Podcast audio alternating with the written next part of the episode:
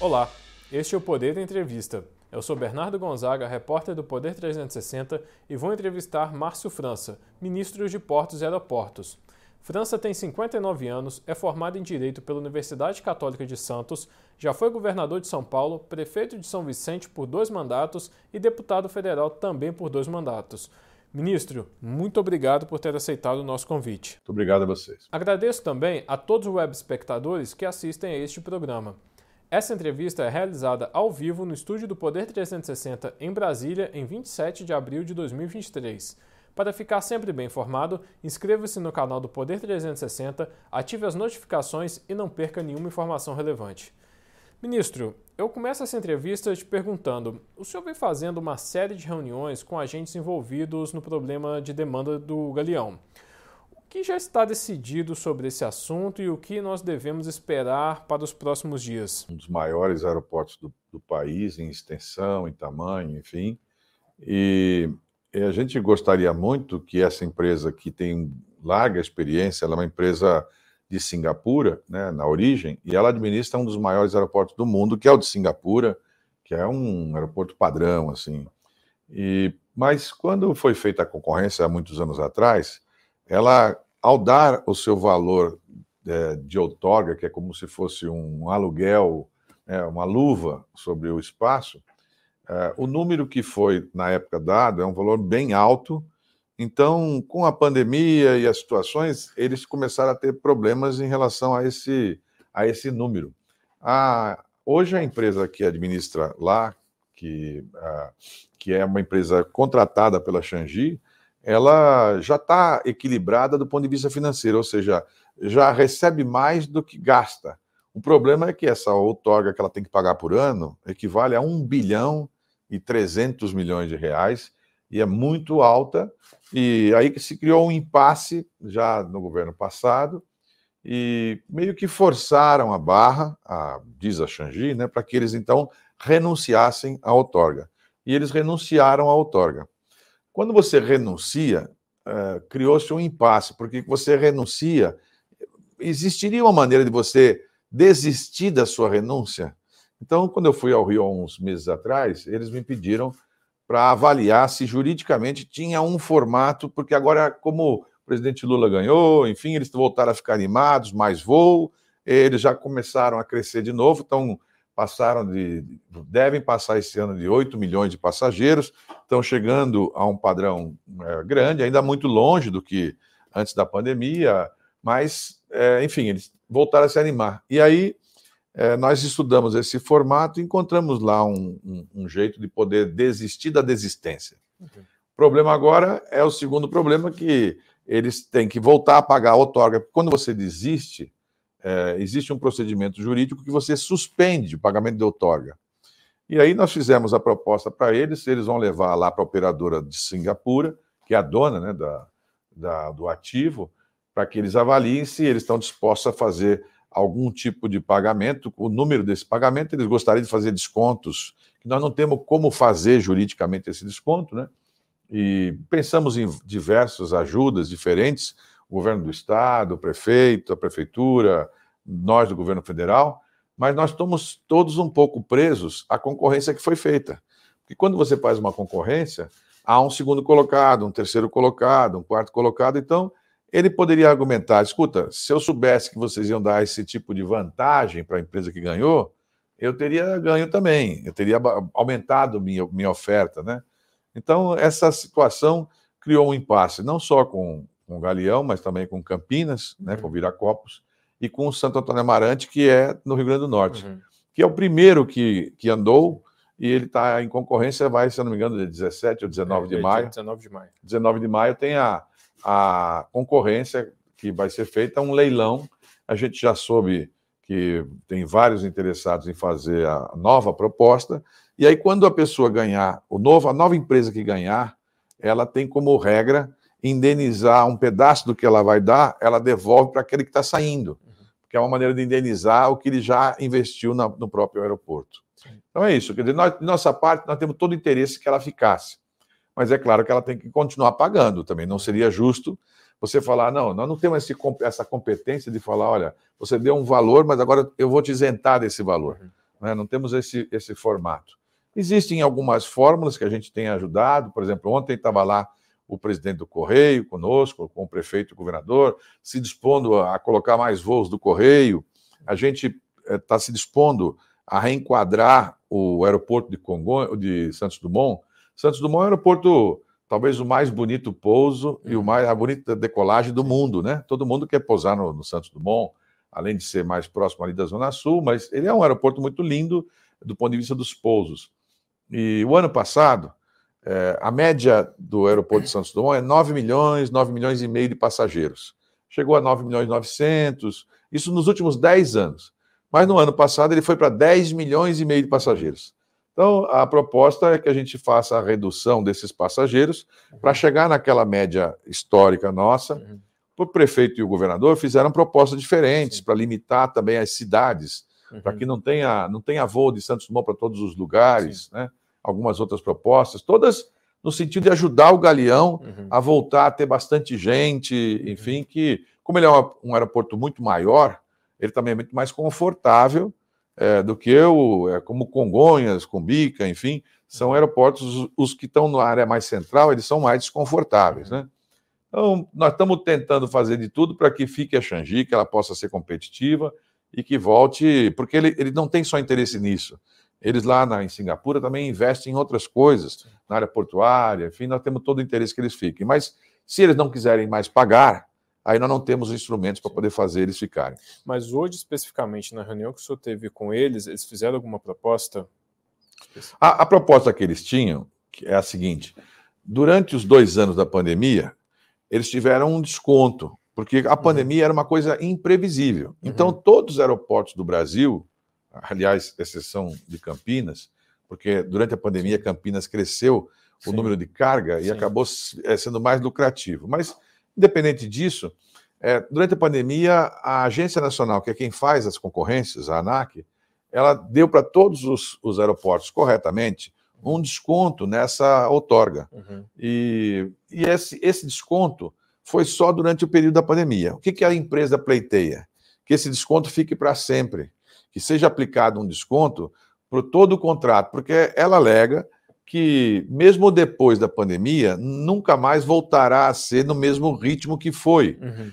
Agora, no Brasil hoje, nós vendemos no ano passado perto de 100 milhões de passagens. Né? E quase todos os aeroportos já estão com o número de passageiros que estavam antes da pandemia, é, exceto ah, o aeroporto do Galeão. Uhum. Então, é, nós não temos esse instrumento para fazer um desconto para ela sem fazer para todo mundo. E para fazer para todo mundo, qual seria a explicação que nós vamos pegar o dinheiro que é público, que está previsto, e que na verdade a pessoa entrou numa concorrência lá atrás uhum. e falar agora eu vou te dar um desconto. Nós não podemos fazer isso, né? Uhum. É, nós estamos estudando alguns formatos é, de, de tentar, digamos, ajudá-los, porque você pode fazer algumas outras coisas. Por exemplo, você pode é, usar o expediente de que eles assumam alguma responsabilidade a mais e, em função disso, eles diminuem na outorga.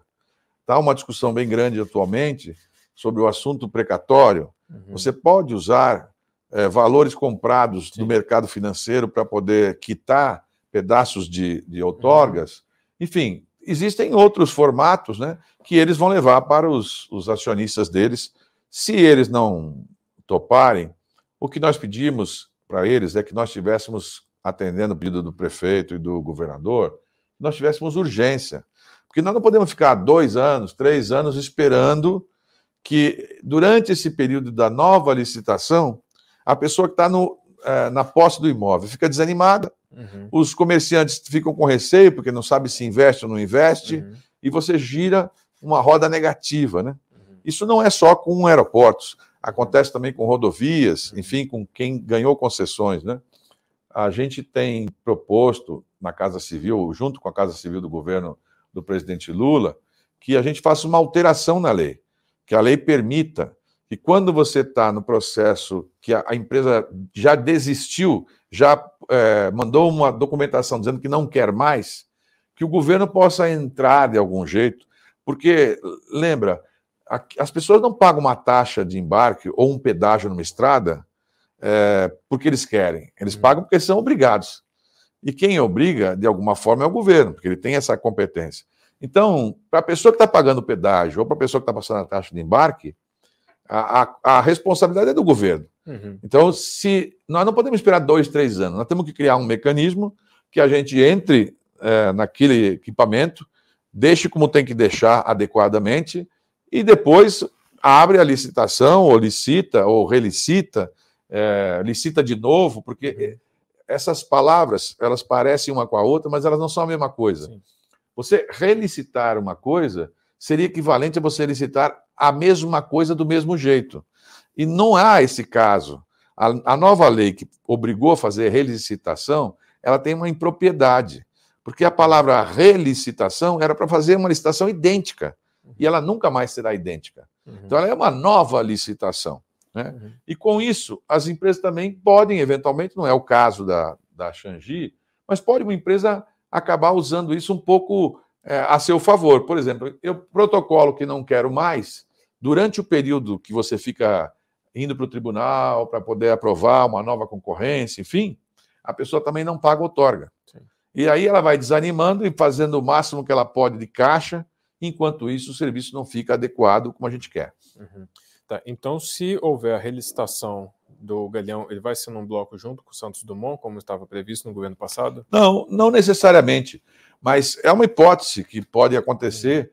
Uhum. É, hoje nós temos no Santos Dumont é, a Infraero, que administra o Santos Dumont. É, e ela, ela é uma empresa brasileira, lembrando né, que quando a gente fala que as empresas brasileiras, ou os equipamentos, aeroporto, porto, devem ser privatizados, que foi uma marca muito forte dos anos 80, dos anos uhum. 90, nós temos que lembrar que muitos desses casos, eles não foram privatizados.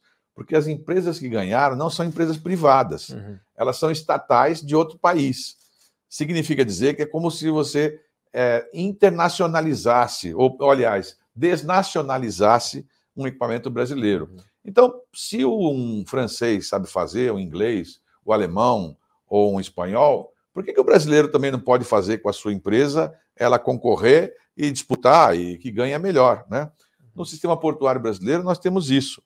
Nós temos 250 autorizações de terminais de uso privativo por toda a costa brasileira uhum. e também na parte interna, né? É, e eles disputam com os terminais públicos e quem der o menor preço, o melhor serviço leva, né? Então a gente acha que é importante que tenha essa situação por uma razão. Se você não tem nenhuma empresa do governo brasileira para você situar numa emergência, imagine que uma empresa dessas concessionárias resolva recolher suas coisas e ir embora, ou decretar uma recuperação judicial, uhum. uma situação de falência em outro país, enfim. O que acontece com aquelas pessoas daquela região? Uhum. Você tem que ter uma empresa que em, em faça a intervenção e ponha para funcionar. Perfeito. Agora, sobre o pagamento de outorga que o senhor citou há pouco, a orientação do governo ainda é de não aceitar esse tipo de pagamento. As últimas informações que a gente teve, principalmente a, a respeito do bloco Congonhas, né, daqueles aeroportos que a AENA uh, ganhou, é que ela pagou parte desse valor de outorga em dinheiro e a outra parte ela ofereceu em precatórios. Ela chegou a oferecer, a apresentar esses precatórios, mas por enquanto, enquanto não tem a decisão da AGU, é, isso está ainda é, não definido. Sobre Estado. É. Sobre Estado, exatamente. Qual que é a orientação do governo a esse respeito? O que, o, o que, que é, as empresas devem fazer nessa situação?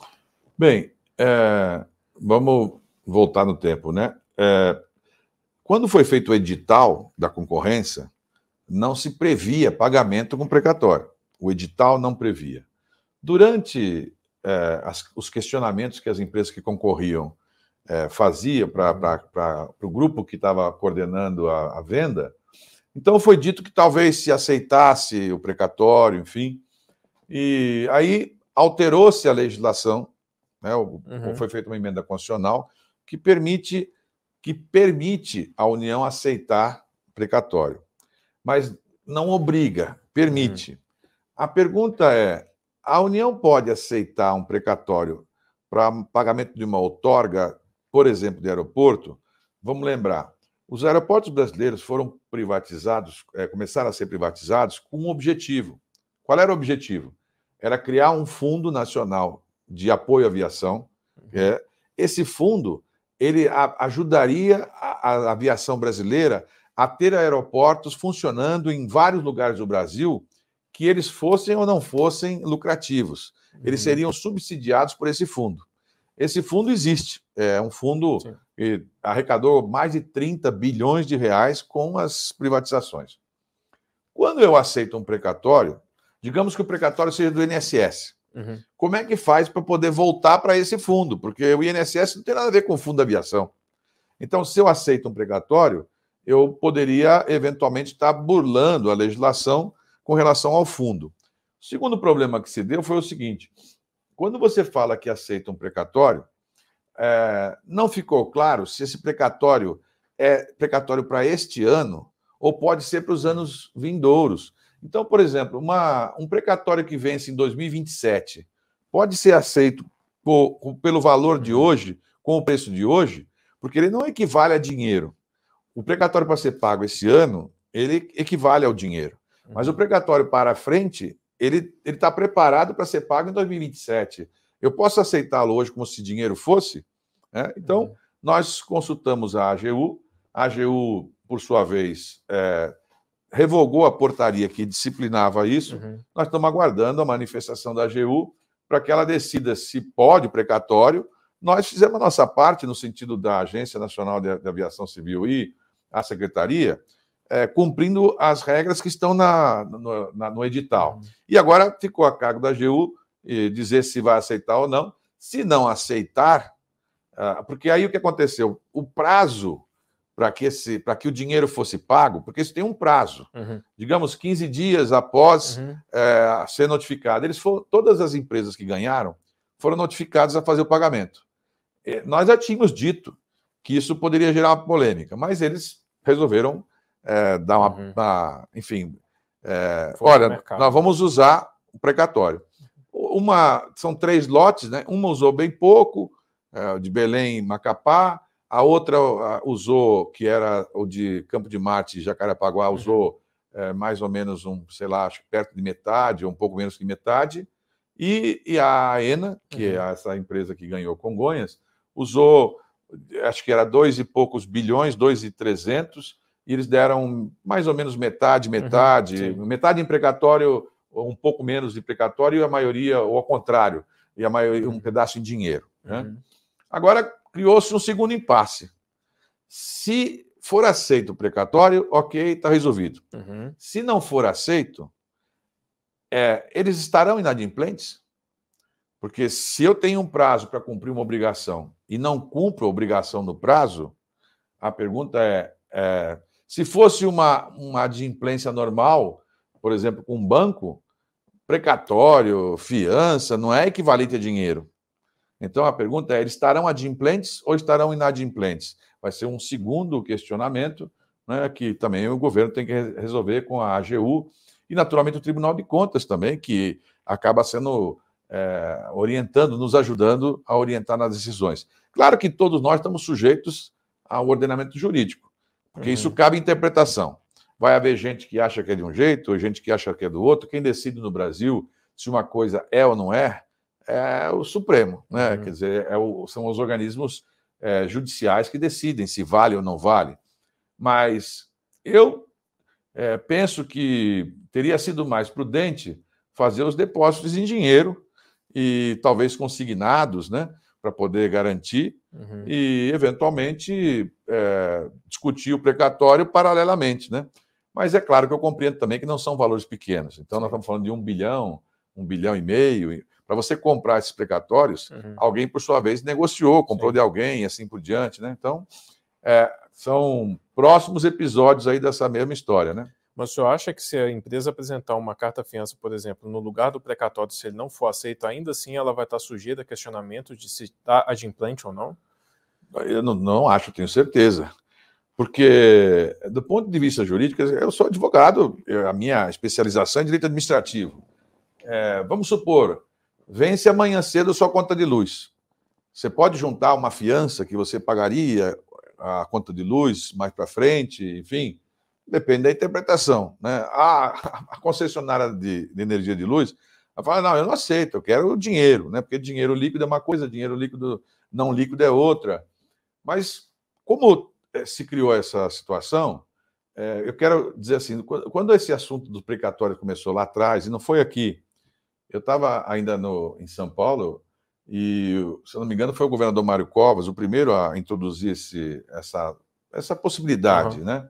Ela é uma possibilidade interessante, porque o governo, por sua vez, está devendo. Uhum. Se alguém consegue comprar precatório, tira também da fila do governo, enfim. Mas era bom que tivesse uma disciplina bem clara, né? Uhum. Tem que lembrar que tudo isso aconteceu. É, esse, essa licitação é aquela que se deu depois da eleição presidencial. Então, é, a partir disso, criou-se um novo governo, uma nova visão, é, e aí é, não há outra maneira a não ser ah, o governo disciplinar a regra que ele vai seguir, e o que ele seguir é o que nós vamos fazer. Né? Perfeito. Agora, sobre o projeto Voa Brasil, né, que pretende colocar passagens aéreas a 200 reais, o senhor disse que estava na fase de ouvir as concessionárias de aeroportos. O que, que elas têm falado sobre isso?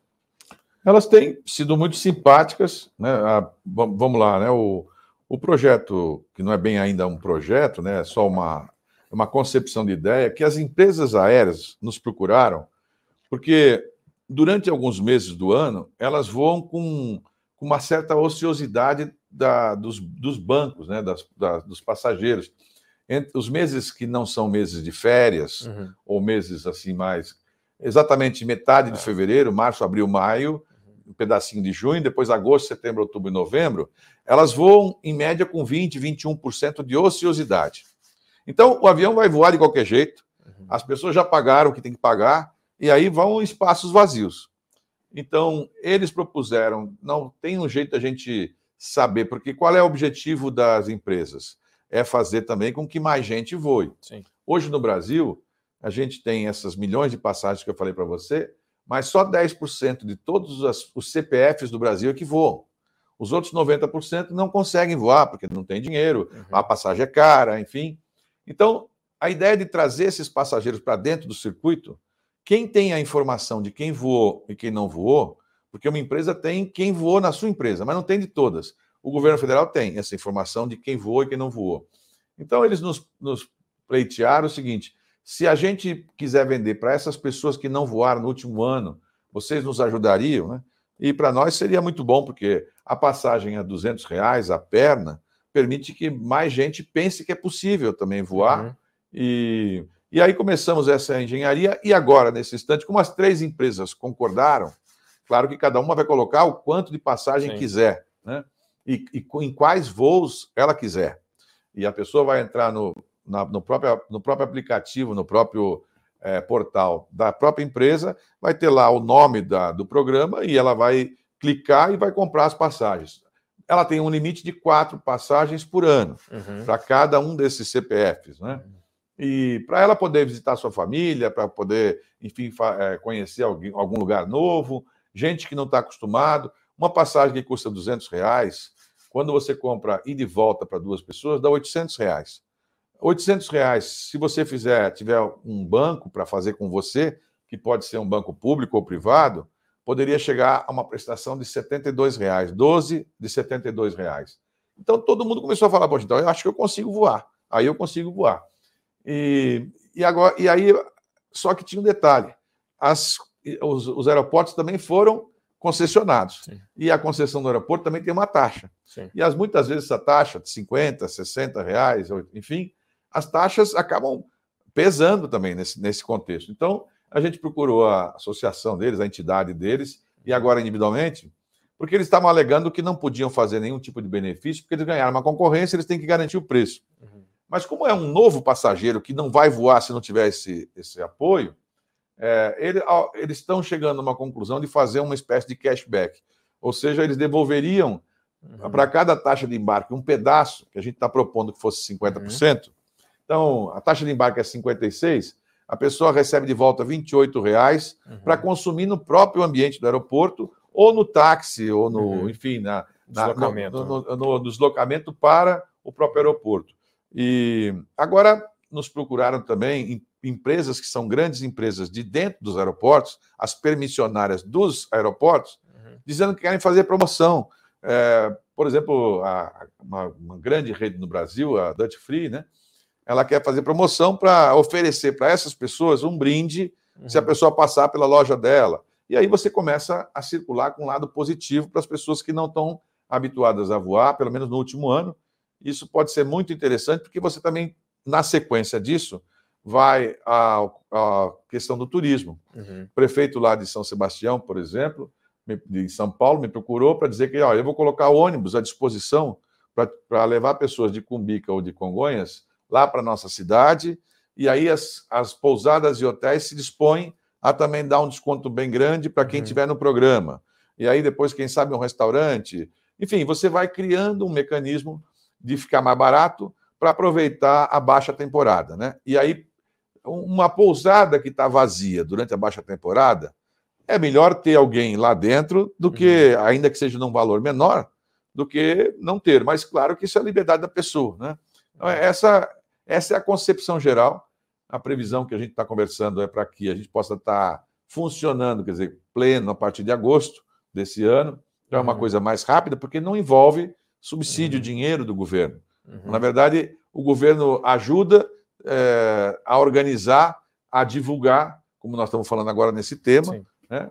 E, e, mais recentemente, até algumas companhias dessas aéreas começou já a oferecer. Eu vi recentemente uma delas dizendo: olha, nós já fizemos antecipado, estamos fazendo a 150, uhum. a outra a 180. Claro, não é todos os voos, são os voos em determinados horários que por vezes não se adaptam às pessoas. Uhum. Ao contrário disso, é, digamos que ao chegar no final, fizemos a promoção, fizeram as vendas normais, Chegou na última hora e ainda continuam algumas cadeiras vazias. Então, a Casa Civil, o, o ministro Rui, sugeriu, e a gente adotou também essa sistemática de propor às empresas que houvesse uma espécie de leilão, como é feito em outros países, na última hora, na, nas duas últimas horas, uhum. para aqueles voos que as pessoas falam, bom, se, então vai ter uma oferta agora, eu vou fazer a 50% de desconto, 70% de uhum. desconto, uhum. para que não tenha voos com cadeiras vazias. Né? O objetivo é esse. Ah, ao mesmo tempo, nós estamos também tentando atrair outras empresas, que são empresas daquele formato low, cost, cost, que viraram uma, uma uhum. coisa muito assim, uma febre internacional, Sim. que no Brasil, embora seja um grande país, nós não temos esse é. tipo de empresa, mas nós temos na América do Sul, temos Sim. em outros lugares, e eles já fazem mais ou menos esse mesmo tipo de programação, uhum. ou seja, as passagens são mais baratas Entretanto, você não tem nenhum tipo de serviço a Sim. mais, né? Era isso que eu ia te perguntar agora sobre as empresas low cost. Né? Eu sei que o senhor está conversando com algumas, eu queria saber se a gente já pode é, pensar em novos entrantes no mercado brasileiro de aviação para voos domésticos, novas empresas low cost aqui. Acho e... que sim. Eu tenho a impressão que eh, virão novos concorrentes atraídos por essa, por esse, essa uhum. Migração, pelos números nossos que são muito grandes. Uhum. É... Agora, isso é um sistema, né? Você, você sabe, a, a roda da economia, ela é uma roda que gira muito através da expectativa. Sim. Às vezes a expectativa é maior do que o acontecimento. Se você está animado, aquilo anima.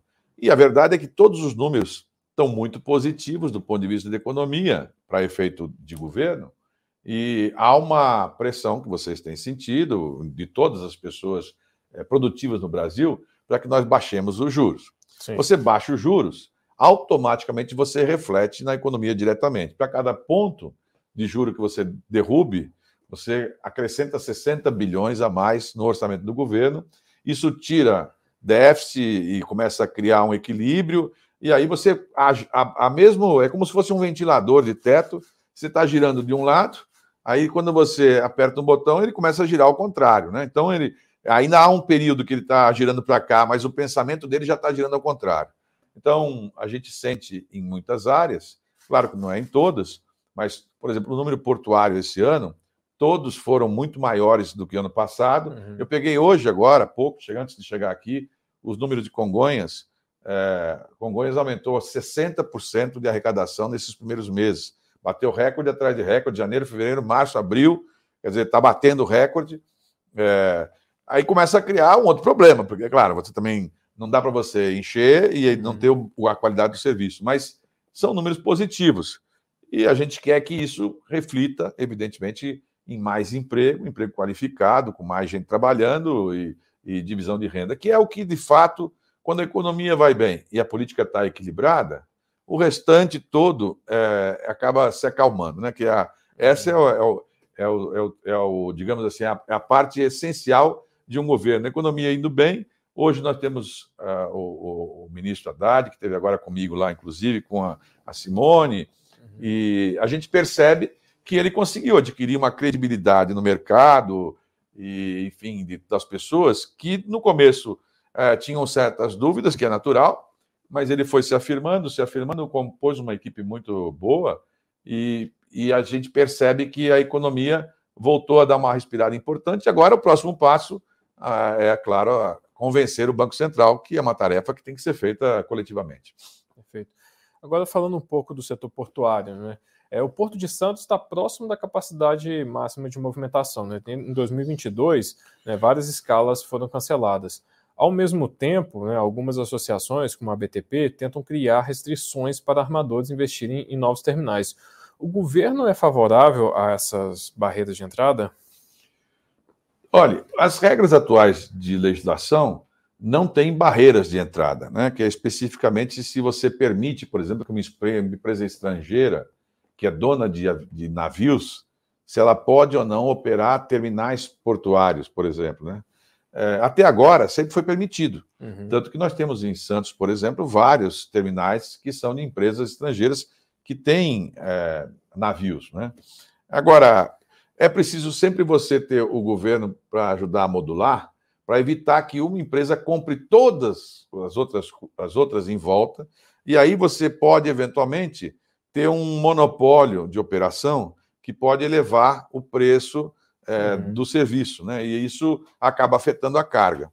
É, no caso do, do, governo federal, como nós temos um, é, o modelo brasileiro, aliás, dos quatro modais do Brasil, né? ferrovia, rodovia, aeroportos, aeroportos e, e navios, é, três deles, quem promove as licitações são as agências. Né? Uhum. Então, ferrovia, rodovia e aeroporto. Mas no caso de, de, portos, ainda é o governo quem faz as concorrências. E nesta área não há desistência. Ao contrário, todo mundo que está lá quer mais e quer mais área ou quer prorrogar os seus contratos e quer adensar áreas laterais. Uhum. Então, é, e nós temos ao mesmo tempo uma nova legislação, já de alguns anos, que mudou completamente tudo, porque nós permitimos que você é um particular, uhum. quer o seu porto, pode comprar um terreno e fazer o seu porto, licenciar ambientalmente, e você pode ser o teu, teu terminal. E antigamente você só podia se você tivesse a carga para exportar. Uhum. Agora você pode colocar lá o que você quiser, você faz o seu porto. E nós temos 250 e poucos uhum. já otorgados. Então tem 250 portos autorizados pelo Brasil todo para diversos particulares. E nós temos os portos públicos que fazem, que sobrevivem no meio dessa competição. Ainda assim, eles são muito competitivos e a nossa intenção, portanto, é que se, se seguirmos a regra de hoje, você pode ter a concorrência do jeito que vier. Né? Você abre uma concorrência para cada um dos espaços físicos e a empresa que comprar deu o maior preço, é um leilão aberto, compra quem quiser, enfim. Mas, evidente, na, numa recente decisão do Tribunal de Contas da União, ele pediu atenção, foi até no caso mesmo de Santos, uhum. quando tinha aquele formato anterior do governo passado, uhum. o governo passado tinha uma visão diferente. A visão do governo era também vender os portos uhum. públicos, uhum. né? vender o, o CNPJ. Uhum. Né? A gente sempre discordou disso, porque no mundo todo não há muitos exemplos de portos privados puros. Né? praticamente Nova Zelândia e, e Austrália, que tem portos assim totalmente privados. O resto do mundo, Europa toda, Estados Unidos, é, Ásia, todos os portos são públicos, mas quem opera o terminal não é, um, não é o governo, são, são empresas privadas que vão operar o terminal. Para garantir que a carga do Brasil possa ter uma proteção do ponto de vista de não sofrer um certo boicote internacional. O exemplo que eu uso sempre é o exemplo de São Paulo. Nós somos em São Paulo o maior produtor de laranja do mundo, uhum. já há alguns anos. Né? E para cada 10 é, copos de suco de laranja que você encontra no mundo, mais ou menos seis uhum. são produzidos em São Paulo. Então é bastante laranja. E ao longo dos anos, se criou todo um formato de exportar essa, esse suco de laranja através de Santos. Então está tudo montado lá. Quando o navio para, já tem um formato que vem com tubulação, enfim. Imagine que a gente vendesse o CNPJ do Porto de Santos e quem comprasse aquele CNPJ fosse um país concorrente da laranja uhum. e dissesse: olha, tudo bem, mas agora o porto é meu, eu não quero mais exportar laranja por aqui. Como é que faria, ou como é que fariam os produtores de laranja do, do São Paulo? Eles têm que se deslocar para outro porto. Uhum. E às vezes esse deslocamento muda completamente a lógica, porque uma, um pé de laranja, para ele dar laranja, leva anos e anos. Ele não tem como fazer aquelas mudanças rápidas para poder transferir a uhum. laranja. E assim eu posso dar dezenas de exemplos. Então, a gente acha que mercado exterior, especialmente a área portuária, que é 90 e 3% de tudo que o Brasil importa e exporta é pela área portuária. Uhum. Esse assunto não deve ficar sem o, o governo ter o olhar do país, porque se a gente ficar só na mão do mercado internacional, a gente pode ficar refém e os nossos produtos são altamente competitivos uhum. em muitas áreas, mas se nós não tivermos escoamento, você estrangula para dentro, né? E aí você uhum. aumenta o preço. Perfeito. Agora, ministro, a gente vai fazer um jogo rápido de perguntas e respostas já já, mas antes de entrar é, nesse tópico, eu queria perguntar: o senhor estava agora com o presidente Lula, né, no Palácio do Alvorada. O senhor pode falar um pouco como é que foi essa reunião, qual foi a pauta? Claro, nós, é, o presidente Lula hoje recebeu alguns ministros para falarmos sobre aquelas obras que nós entendemos como as prioritárias para efeito dos próximos anos. Porque até agora nós estamos mais ou menos cumprindo um roteiro de reiniciar ou tocar as obras que nós pegamos paradas, uhum. muitas obras que estavam abandonadas, enfim. E o presidente, você se lembra, aprovou, conseguiu aprovar aquela PEC da transição, Sim. que permitiu, por exemplo, no nosso caso, tinha lá 4 milhões de reais para fazer hidrovia, uhum. né? É, e nós passamos para 480 milhões. Então, nós estamos é, cobrindo algumas coisas que estavam paradas. Uhum. Mas e daqui para frente? O que, que nós vamos fazer daqui para frente? Então, cada ministro, cada assim como ele se reuniu com os governadores, agora está reunindo com cada um dos ministros, perguntando qual você acha que é uma prioridade importante para os próximos anos para a sua pasta, né? Uhum. E claro, cada um de nós preparou com as suas equipes aquilo que acha prioritário. No nosso caso em especial, na área de aviação, fora um programa como esse, que barateia o custo, uhum.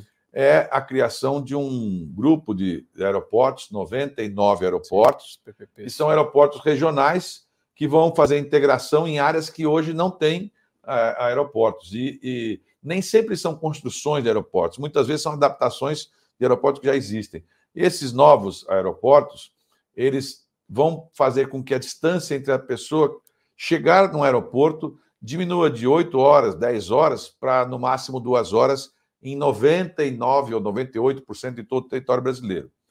Tem muitos lugares que o aeroporto não será lucrativo. E aí, evidentemente, ele terá que ser subsidiado para ficar aberto.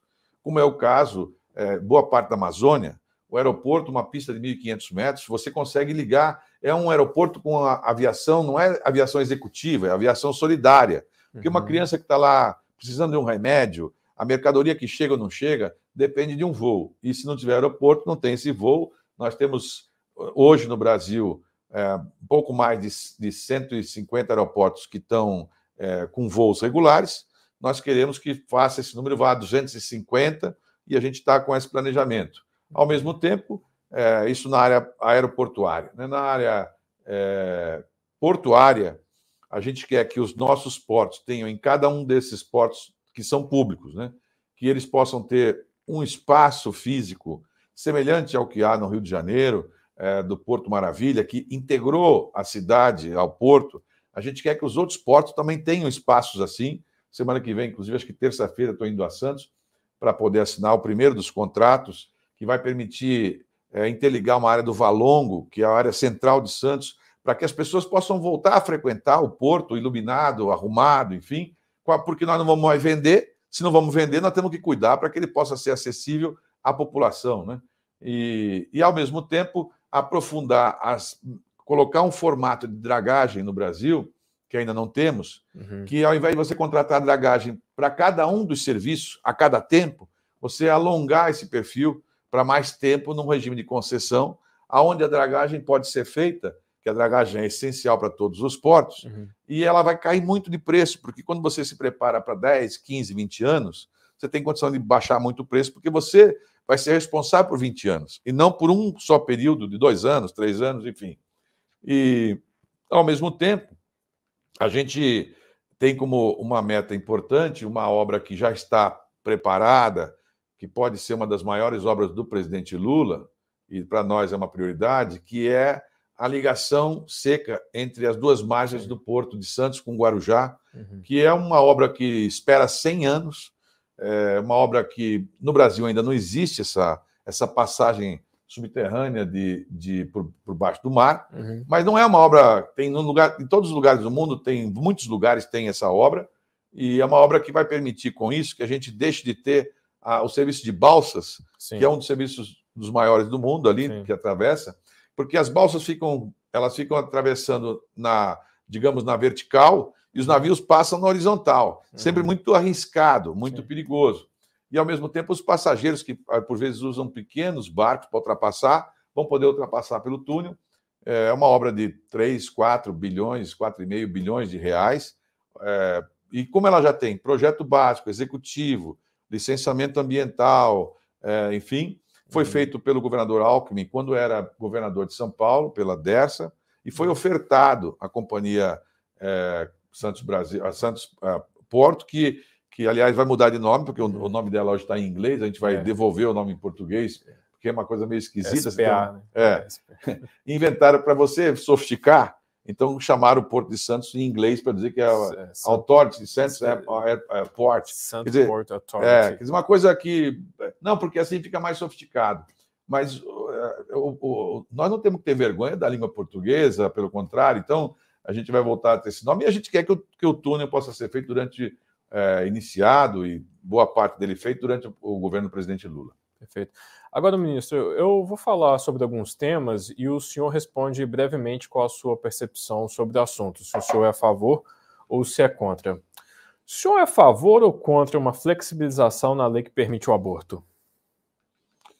Eu, eu sou favorável à legislação como existe hoje. Eu acho que eu compreendo que nós temos que. Nenhuma pessoa quer, quer fazer aborto, nenhuma mulher quer fazer aborto mas uhum. a gente constata que muitas pessoas são levadas a esse fato e nós temos que, quando as pessoas são levadas a esse fato, o sistema de saúde tem que acolher essas pessoas. Mas eu sou favorável à legislação como está hoje. O senhor é a favor ou contra liberal, é, liberalizar o uso de drogas para uso recreativo, como está ocorrendo em vários países da Europa e também em vários países como os Estados Unidos? Eu sou contrário. Acho que nós não temos ainda a estrutura necessária para fazer uma, uma, uma, liberação desse assunto. Nós temos sim a obrigação, e isso foi feito, inclusive, eu cumprimento lá o governador Tarcísio em São Paulo por ter sancionado a lei do deputado Caio, que, que fez a, a, a lei que obriga o SUS a fornecer o canabidiol, que é um produto que é uma substância química é, obtida através da, da planta uhum. é, da cannabis e que ajuda muita gente. Cada dia eu encontro mais gente que usa essa substância e que melhorou a sua qualidade de vida, em especial as pessoas que têm algum tipo de problema, de transtorno, ou pessoas com autismo, enfim, tem muita gente que se favorece disso e nós precisamos que o Brasil inteiro possa fornecer esse remédio para as pessoas de maneira gratuita.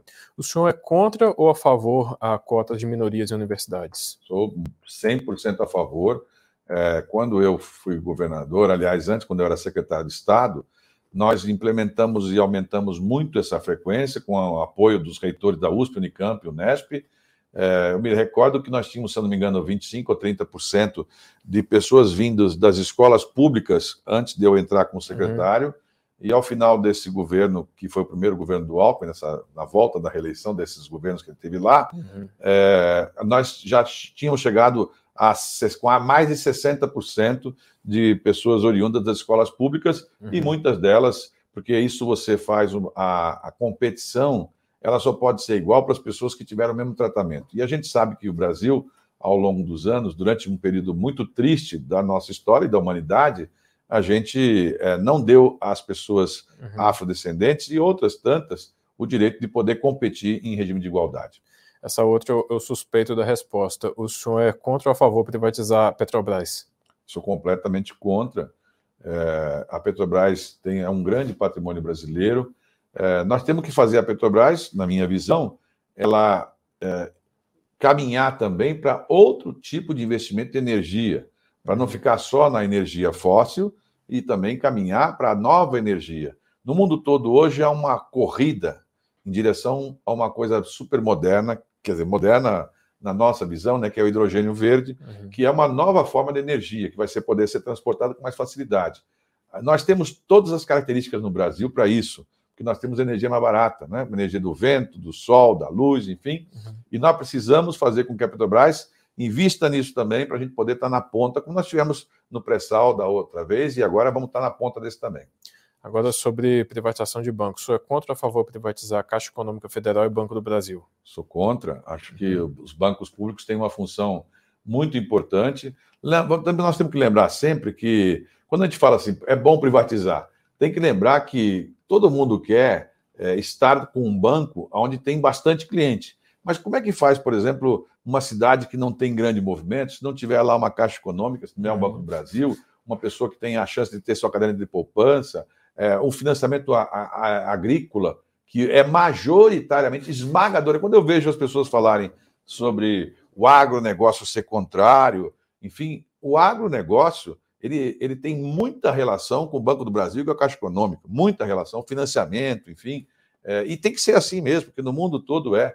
Então, eu sou, sou super favorável a bancos públicos e nós temos os bancos privados no Brasil, que são ótimos bancos e que podem competir. O senhor é, é contra ou a favor da reforma administrativa que torna mais fácil a demissão de funcionários públicos? Eu, eu, eu não acho que. Nós temos hoje os formatos de demissão de servidor público. O que eu acho é que os servidores públicos, nos últimos anos, eles foram massacrados. Se há uma categoria que sofreu nos últimos anos, imagine, governo Dória em São Paulo, que chamou os servidores públicos de, de vagabundos, né, os policiais de vagabundos, é, enfim, que tirou vários benefícios, porque passa a sensação que o servidor público ou que o serviço público é que faz gastar o dinheiro do Brasil ou dos estados, da, da, o dinheiro que as pessoas arrecadam. É, isso é uma, é, um, é, uma forma de falar que tem, leva junto uma malícia, né? Porque vamos supor como aconteceu recentemente no episódio é, do Covid. Nós tivemos uma crise de Covid, todo mundo Cada um que pôde quis ficar em casa, mas o servidor público não pôde ficar em casa. Ele teve que cumprir a sua missão, foi lá para vacinar todo mundo, muitos morreram, muitos se expuseram, como todo dia acontece com o policial, todo dia acontece com as pessoas que é, indiretamente fazem os seus serviços públicos, porque esses têm uma tarefa pública. E eles têm, por isso mesmo, eles têm que ter regras especiais que são, eles não podem ter, eles não têm fundo de garantia, eles não têm alguns benefícios, eles têm alguns privilégios dentro de não ter esses benefícios.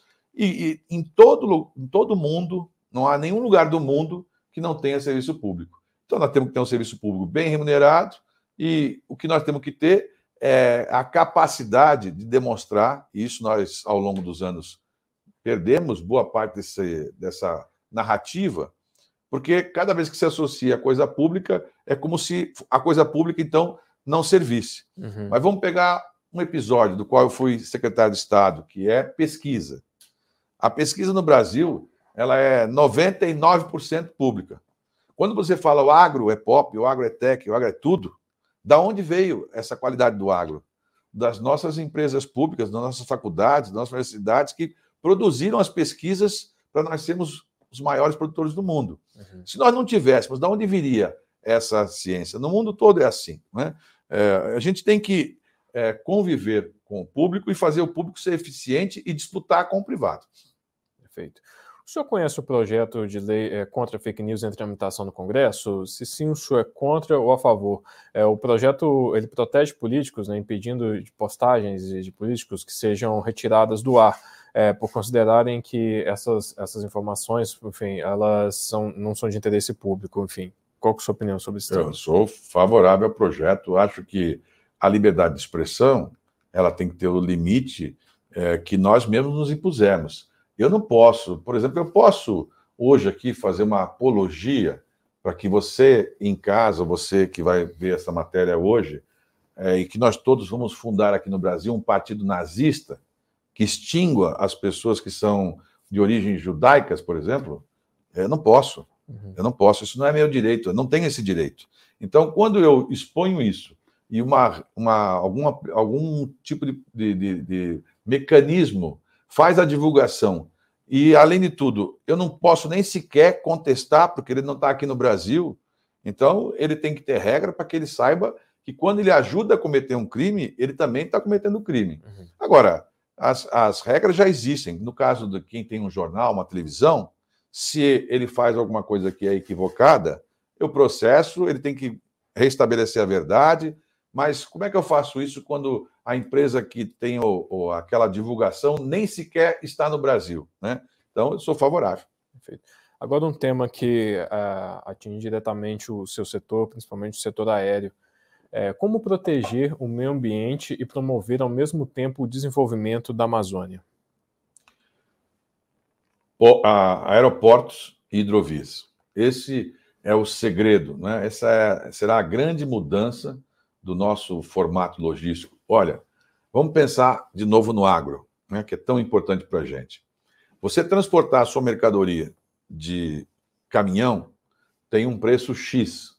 Se você transportar esse mesmo eh, produto através de trem, deveria custar 50% do X. Aqui no Brasil não custa, custa 90%. Né? É, agora, se tiver hidrovia, vai custar 25% do valor do, do, caminhão. Então, aí sim, nós vamos fazer isso e é, uma, é, é a maneira mais inteligente, é, mais correta ambientalmente e é a maneira para o futuro. Nós, claro que há muitos anos atrás, quando se pensava em rio no Brasil, se pensava em produzir energia.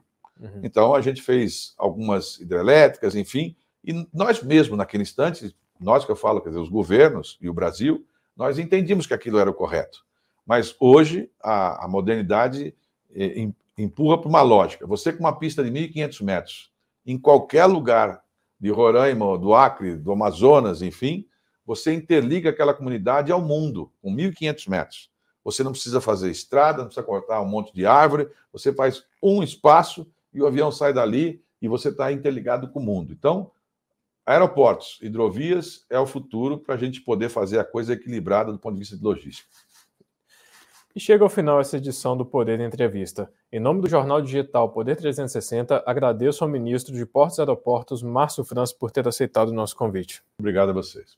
Agradeço também a todos os web espectadores que assistiram a este programa. Essa entrevista foi realizada ao vivo no estúdio do Poder 360 em Brasília, em 27 de abril de 2023. Para ficar sempre bem informado, inscreva-se no canal do Poder 360, ative as notificações e não perca nenhuma informação relevante. Muito obrigado e até a próxima.